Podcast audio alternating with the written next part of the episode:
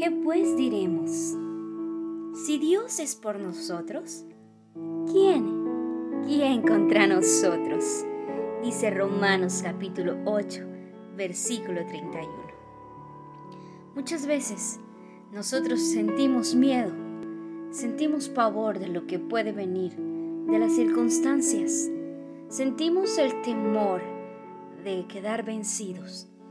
Pero hay una palabra que profundiza y llega allá a nuestro interior, dándonos la fortaleza, diciendo que quien va con nosotros es mayor.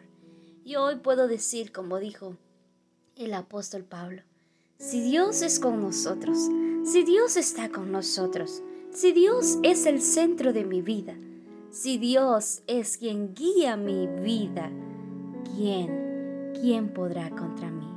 Ni principados, ni potestades, ninguna cosa creada, nada nos puede separar del amor de Dios.